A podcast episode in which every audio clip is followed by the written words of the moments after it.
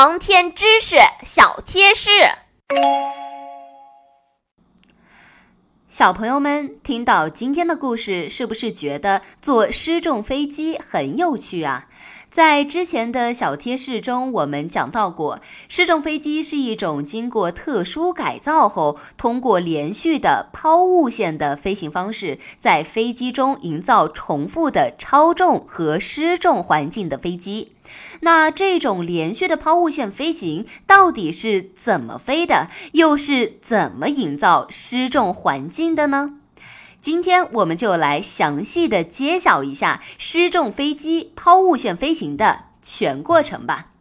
失重飞机是以抛物线为飞行轨迹，使飞机进入自由下落状态，从而营造出模拟失重的环境的。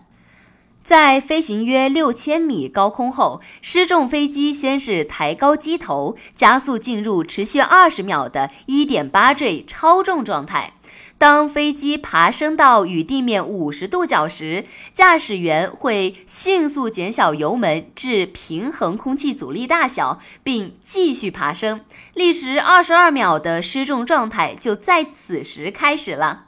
当到达最高点九千米左右高空后，飞机便开始减速进入俯冲。